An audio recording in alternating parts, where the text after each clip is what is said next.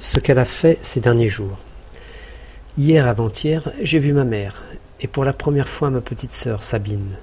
Les premières nuits, on voulait absolument que je dorme. Les gens ne comprenaient pas pourquoi j'étais encore en pleine forme à quatre heures du matin. Je les ai convaincus que je réglerais ça toute seule, sans somnifère. Je suis aussi sorti faire des courses.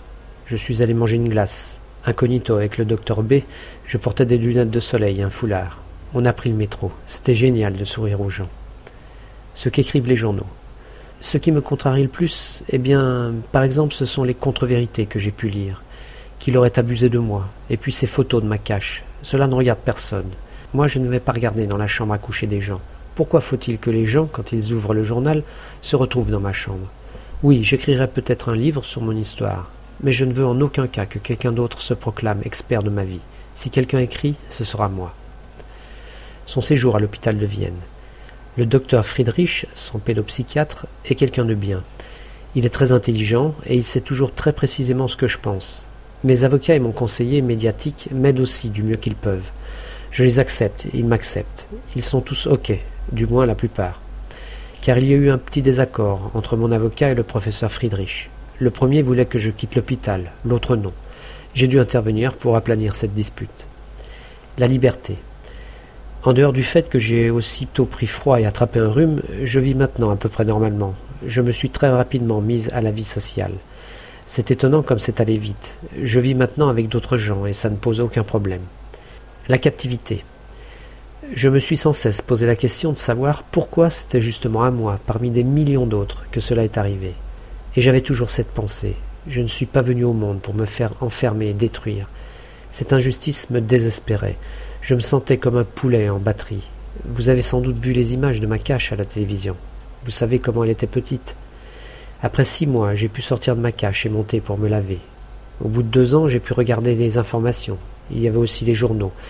D'abord que les hebdomadaires, ensuite les quotidiens. Nous avons fêté les anniversaires, Noël, Pâques. Je le forçais à les fêter avec moi, et il m'a offert beaucoup de choses, des œufs de Pâques, des cadeaux de Noël. Je montais tous les jours. Il y avait toujours quelque chose à faire avec lui, des petites occupations du quotidien. Mais après, j'étais toujours envoyé en bas. Quand il partait pour la journée, quand sa mère venait passer le week-end, toujours je devais redescendre dans ma cache. Priclopile, son ravisseur. J'avais le choix entre seul ou en sa compagnie. Vous ne devez pas trop m'interroger sur M. Priclopile, parce qu'il ne peut plus se défendre. Attaquer un morse n'est pas très beau, surtout à cause de sa mère. J'ai eu de mauvaises pensées aussi. Parfois j'ai rêvé de le décapiter si j'avais eu une hache. Nous étions aussi forts l'un que l'autre. C'est ce qu'il disait. En fait, je pense que j'étais plus forte que lui. Il avait une personnalité instable. Il lui manquait l'assurance. Cela était clair pour moi dans les heures qui ont suivi mon enlèvement. Quelque chose lui manquait. Ses parents. Oui, j'aime mes parents. Quelqu'un a fait courir le bruit qu'il y aurait des disputes. Ce n'est pas vrai. Pour ma famille, la situation était bien pire que pour moi. Ils croyaient que j'étais morte. C'était désespérant. J'avais l'impression d'être déjà rayé de chez les vivants. J'étais convaincu que plus personne ne partirait à ma recherche et qu'on ne me retrouverait jamais. Ces projets d'évasion. À douze ans déjà, j'en rêvais. Je me disais qu'à quinze ans, quand je serais assez forte pour cela, je pourrais m'évader de ma prison. J'ai toujours pensé au moment où il serait temps. Mais je ne pouvais prendre aucun risque, surtout pas dans une tentative de fuite. Il était fortement paranoïaque et d'une méfiance chronique. Une fuite manquée, c'était le risque de ne plus jamais pouvoir sortir de ma cache. Je devais m'assurer qu'il était en confiance. C'est à douze ans que je me suis, pour ainsi dire, faite cette promesse. J'ai promis à mon futur moi que jamais je ne perdrais de vue la, pensée de la fuite.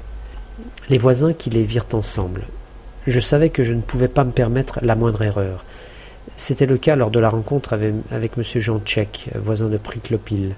Vous devez imaginer la scène. Je n'avais pas le temps. Il m'aurait immédiatement attrapé, étranglé, et il aurait tué M. Tchèque. C'était bien trop risqué. Le 23 août. J'ai simplement couru à travers les jardins ouvriers j'ai sauté par-dessus plusieurs barrières. J'ai tourné en rond, complètement paniqué, pour trouver quelqu'un. J'ai d'abord sonné à une porte, mais cela n'a pas fonctionné.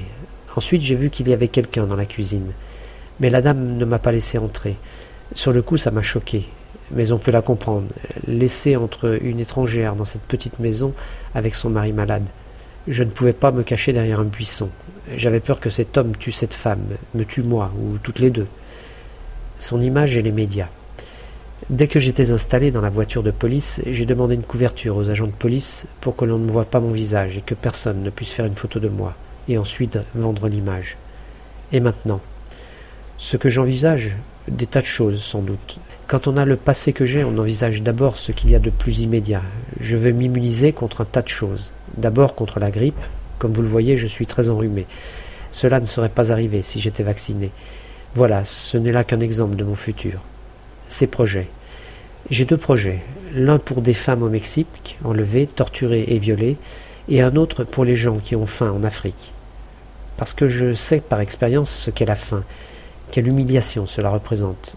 Mon futur métier, je suis encore très ouverte, de la psychologie au journalisme, en passant par le droit.